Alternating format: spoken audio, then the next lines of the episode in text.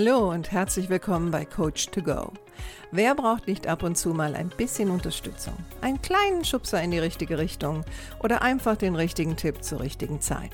Coach to Go möchte dir genau das geben. Und ich bin Heike Beck-Kobau und seit über 25 Jahren berate und begleite ich Menschen als Coach, Autorin und Mediatorin. Und ich würde mich sehr freuen, wenn ich auch dein Wegbegleiter sein darf. Hallo, schön, dass du da bist. Herzlich willkommen zu Folge 104.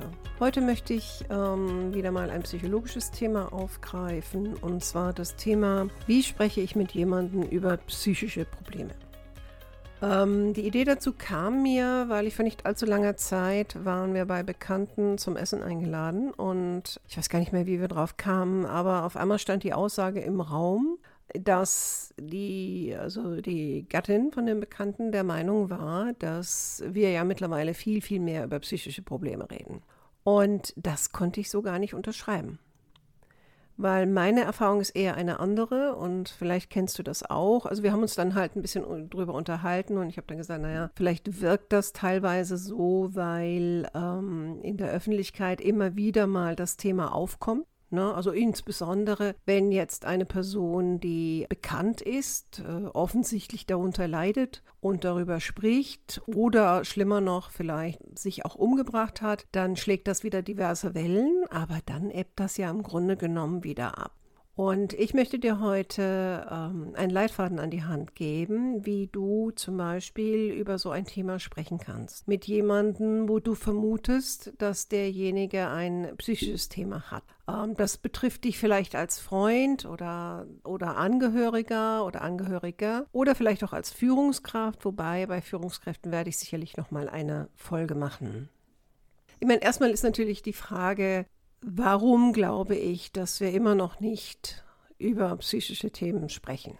Und sagen wir mal, besonders jetzt, ne, mit, mit zwei Jahren Corona wird ja auch immer wieder gesagt, und man liest das ja auch teilweise, dass die psychischen Erkrankungen am Arbeitsplatz zunehmen. Also auch die Krankenkassen geben immer wieder Zahlen raus. Und trotzdem habe ich das Gefühl, ich meine, ich arbeite ja auch mit vielen Führungskräften und mit Teams, dass das Thema trotzdem nicht angesprochen wird. Und da gibt es natürlich zwei Seiten. Also einmal die Seite von demjenigen, der vielleicht das Gefühl hat, mich belastet etwas. Ne? Also mit mir passiert etwas, was ja oft so ein, ein diffuses Gefühl ist. Und warum spreche ich vielleicht auch nicht darüber? Ja, weil es mir halt schlicht und ergreifend unangenehm ist. Und vielleicht glaube ich auch, dass im Vergleich zu anderen ähm, ist das ja vielleicht gar nicht so schlimm. Ne? Also wir reden das ja auch oft runter. Aber letztendlich, seien wir doch mal ehrlich, wir haben Probleme, das auch teilweise zu artikulieren, was da los ist in unserem Kopf. Und wir haben natürlich auch Angst vor den Reaktionen bei den anderen. Ne? Werde ich dann komisch angeschaut? Äh, spricht man dann über mich? Habe ich dann ein Stigma? Manche von uns glauben auch, dass mit purer Willenskraft ähm, kriegt man das alles in den Griff. Ja. Und ich glaube, was, was auch ein, ein Punkt ist, der wirklich erheblich dazu beiträgt, ist, wie psychische Krankheiten zum Beispiel auch äh, medial dargestellt werden. Medial meine ich jetzt zum Beispiel ganz klassisch im Fernsehen ja, oder im, im Film. Also gerade hier in Deutschland haben wir ja, ähm, ich nenne das immer eine ganz starke Krimikultur. Also diejenigen, die ähm, noch viel Fernsehen schauen. Also wir haben ja wahnsinnig viele Krimis. Ob das jetzt deutsche Krimis sind oder ähm, ausländische Krimis sind, ist eigentlich ziemlich egal. Und da gibt es ja ganz oft diese Situationen, dass einem Polizist oder einer Polizistin irgendetwas Schlimmes passiert ist, also ein dramatisches Erlebnis. Und die sollen dann zum psychologischen Dienst gehen. Und ähm, ich kann mich so gut wie an gar keinen Krimi erinnern, wo nicht dieses Klischee runtergebetet wurde, dass der oder diejenige will das nicht, weigert sich, ähm, dass äh, Psychologen und Therapeuten, die schwätzen ja nur und die haben ja selber psychische Probleme und man sieht immer diese trotzigen Menschen, äh, die das versuchen selber zu regeln.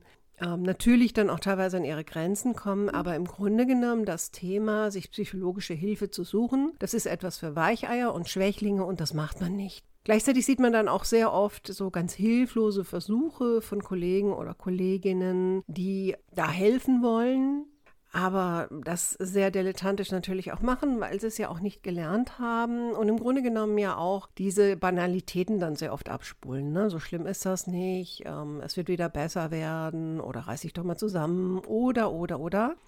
Oder auch selbst mit ihren eigenen Problemen dann konfrontiert werden. Was ich auch immer wieder merke, ist auch bei Führungskräften, aber auch ganz besonders bei Kollegen und Kolleginnen, und ich bekomme diese Fragen auch teilweise in Teams, dass ich gefragt werde, wie spreche ich jemanden an? ne, wenn ich das Gefühl habe, da ist etwas. Und derjenige, der das ansprechen möchte, dem ist das natürlich meistens auch sehr unangenehm.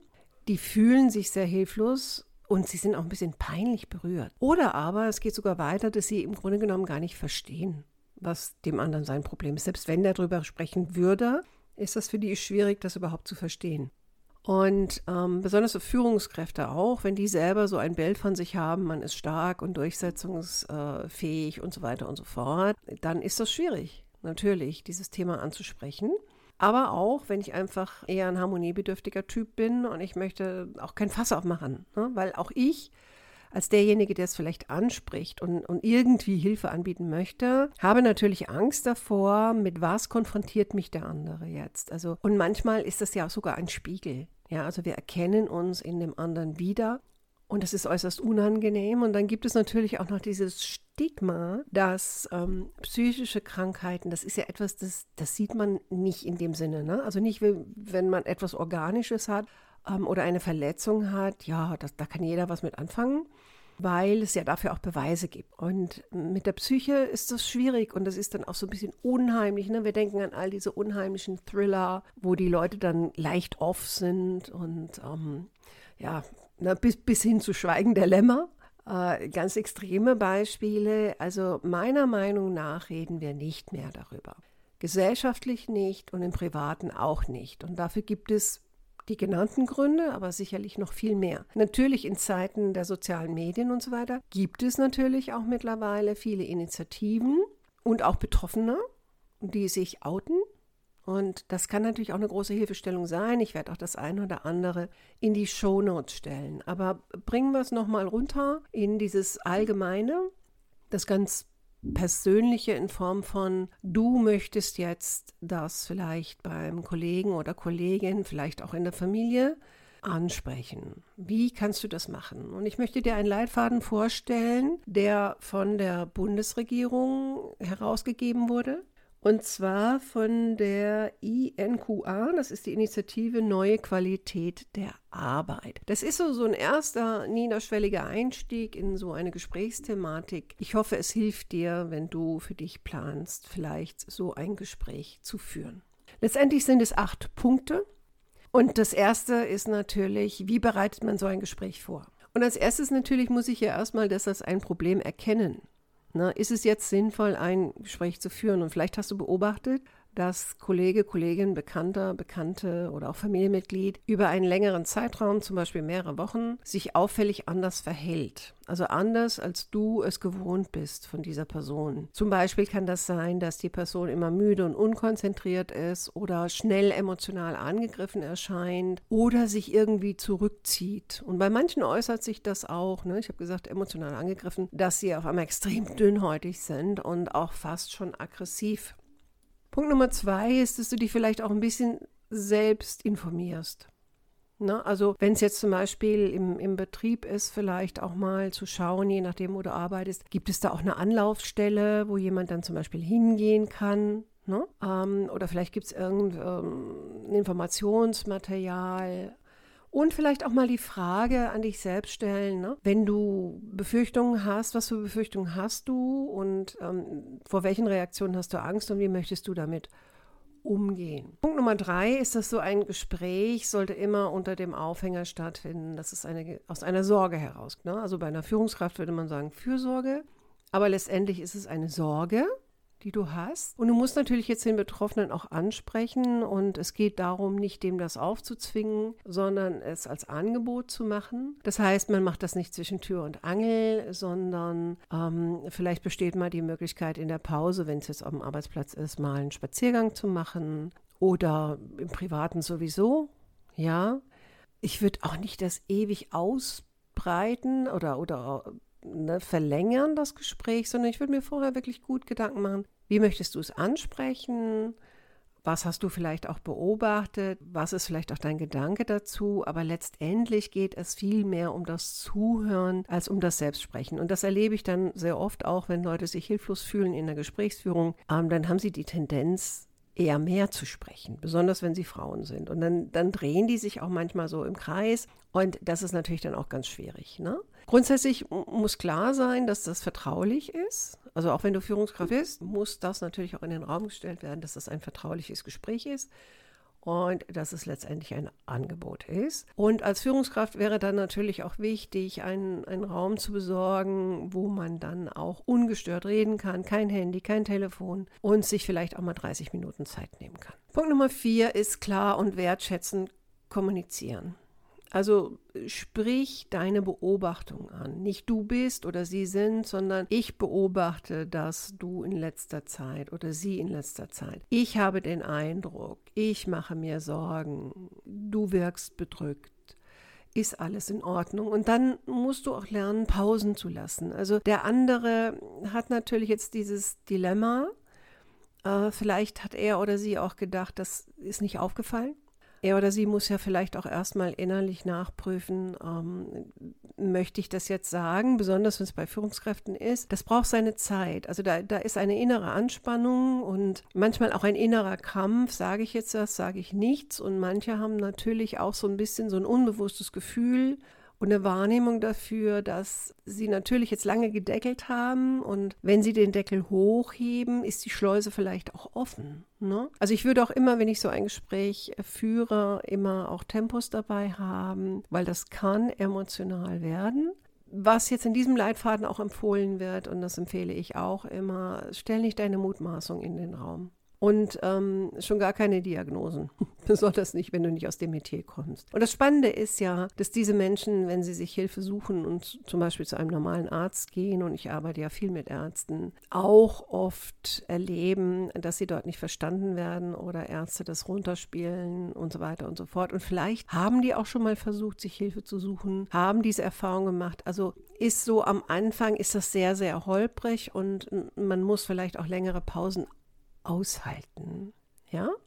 Punkt Nummer fünf ist Zuhören und Nachfragen.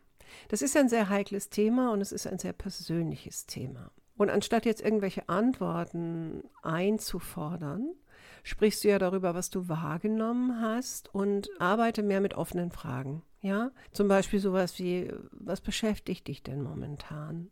Ich habe das Gefühl, du machst dir Sorgen. Magst du mir erzählen, worüber du dir Sorgen machst? Und so weiter und so fort. Ja? Und du musst aufpassen, wenn du etwas hörst, wo du den Impuls hast, du willst gleich einen Ratschlag machen, mach das nicht. Also in, in solchen Gesprächen sind Ratschläge wirklich ein Schlag mit einem Rat. Also das ist, das ist schon fast übergriffig und das ist auch nicht das, worum es geht. Also so ein Gespräch, da geht es eigentlich eher darum, dass die andere Person die Möglichkeit hat, sich zu öffnen und mal darüber zu sprechen, was innerlich los ist. Vielleicht auch zum ersten Mal. Und der erste Schritt ist ein schwerer Schritt ich muss gucken, ne, vertraue ich dem anderen, traue ich mich das zu sagen. Und das nächste ist natürlich auch, wenn ich noch nie drüber gesprochen habe, wenn ich selber mal laut ausspreche, dann wird es auch auf einmal real. Na, wir kennen das selbst. Wir können vieles in uns rumtragen, aber wenn wir uns selber das aussprechen hören, dann hat es eine gewisse Realität. Punkt Nummer sechs, auf gar keinen Fall Druck ausüben. Ja, du hast nur einen begrenzten Einfluss für so ein Gespräch braucht man ein bisschen Geduld. Man muss der Person auch Zeit geben, das zu verdauen, was hier gerade passiert. Und auch du brauchst Zeit, um das zu verdauen. Und stell nicht zu viele Fragen, das wirkt zu neugierig, sondern lass den anderen mehr kommen. Lass den anderen entscheiden, was er oder sie dir in welchem Maße mitteilen möchte. Ja?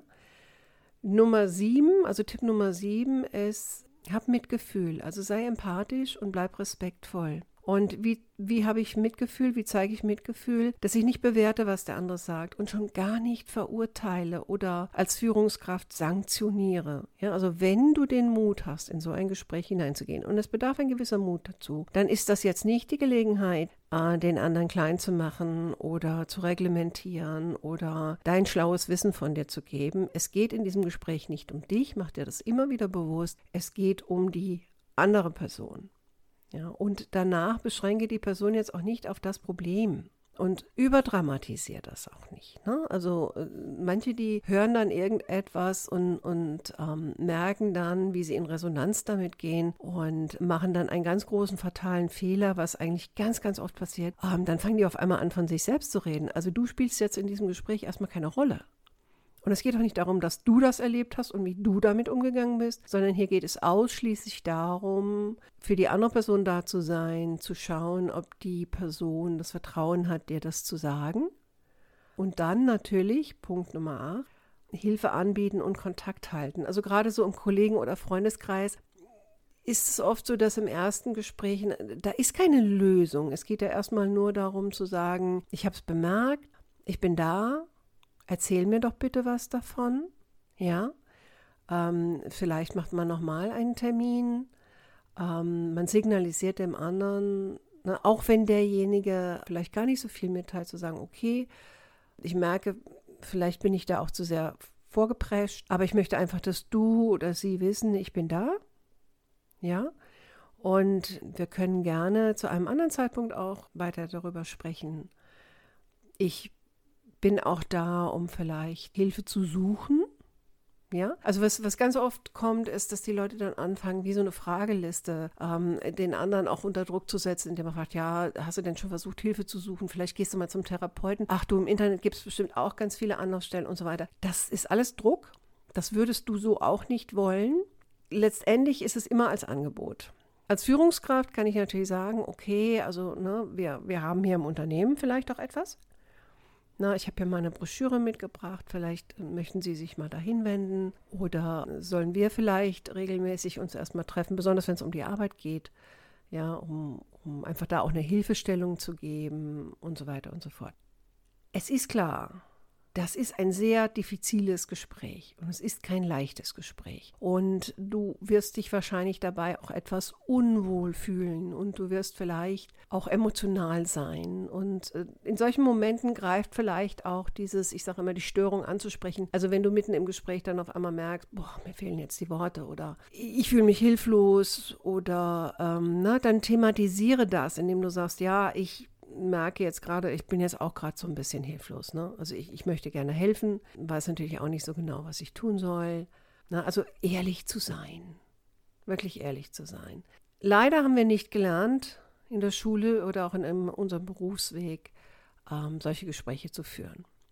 Und leider sind das auch Themen, die auch in Führungsweiterbildung ähm, nicht Thema also, oder ganz selten thematisiert werden. Und auch Ärzte, und ich meine jetzt nicht Psychologen oder Psychiater, haben nicht gelernt, diese Gespräche zu führen. Und deswegen sage ich immer, weniger ist mehr. Das heißt, ich rede weniger, höre mehr zu, ich versuche klar zu bleiben, ich lasse Emotionen zu, ich habe auch keine Angst vor ihnen und ich bringe mich ein als Partner und nicht als jemand, der über dem anderen steht, der es besser weiß, äh, und so weiter und so fort. So, ich hoffe, das war ein bisschen hilfreich, falls du ähm, jemanden im Kopf hast, wo du sagst, ja, eigentlich würde ich das auch gerne machen oder ich möchte Hilfe anbieten. Du kannst mich natürlich auch kontaktieren, wenn ich dir noch zusätzliche Tipps geben kann. Ich stelle in die Show Notes auch diverse Anlaufstellen. Also auch das kann ja vielleicht hilfreich sein, sowas mal auszudrucken und mitzunehmen. Und vielleicht noch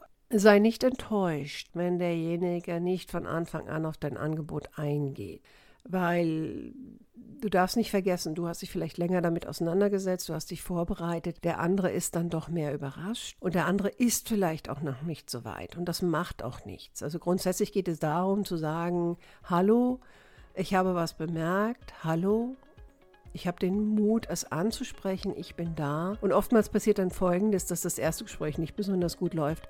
Du behandelst natürlich die Person danach normal, Also nicht wie ein rohes Ei, ne? das haben auch so manche oder auch nicht vermeiden. Und dann kommen die oft nochmal. Okay, ich hoffe, das war hilfreich. Ich wünsche dir noch eine schöne Restwoche. Freue mich, wenn du nächste Woche wieder dabei bist. Und mach's gut, deine Heike.